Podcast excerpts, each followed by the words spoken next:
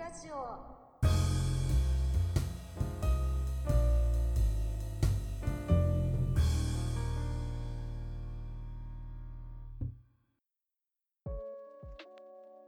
映画セブンです。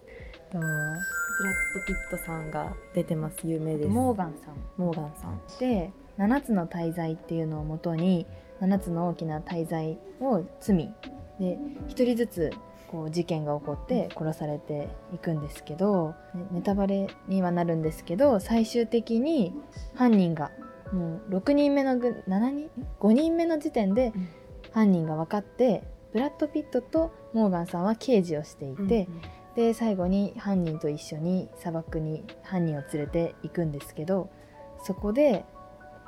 6人目の殺人がもう終わっている状態でそこで連れてこられた首から上のその亡くなった人のその顔顔というかが送られてきたのがブラッド・ピットの奥さん奥さんでしてでそれを見てしまったブラッド・ピットはそこでやっぱり狂ってしまってでも刑事として自分が殺人犯になってしまうっていうので殺さないかそれとも奥さんを殺されたっていうもう心が乱れて殺してしまうのかっていうところで、まあ、最終的に殺してしまうんですけど実はその奥さんのなお腹の中には赤ちゃんができていて7人目の殺人っていうのを奥さんと赤ちゃんと見て7人にするのか奥さんと奥さんが亡くなったっていうことで最終的にブラッド・ピットが撃ったその犯人を7人目とするのかそこはその見た人の考えとか考察によって変わってくるなっていうところがすごく深くて、面白い物語でした。怖いだけじゃなくて、はい。謎解き要素もそうですね。だからこそ終わりがすごくえここで終わった？みたいな感じのその後みたいなのもなければっていうのがその良くない作品だとも言われながらもすごいアカデミー賞とかも取ったすごい有名作にもなっていて、ねなんか日本映画ってハッピーエンドが多かったりとか結局なんかそういう最後も殺さないとかになったりするけどなんか不快感を残すような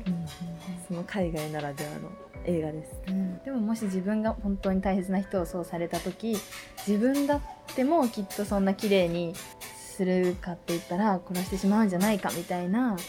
その自分にも置き換えてとか考えたりとか、すごいこう後から余韻がすごい長い映画だったなっていうふうに思います。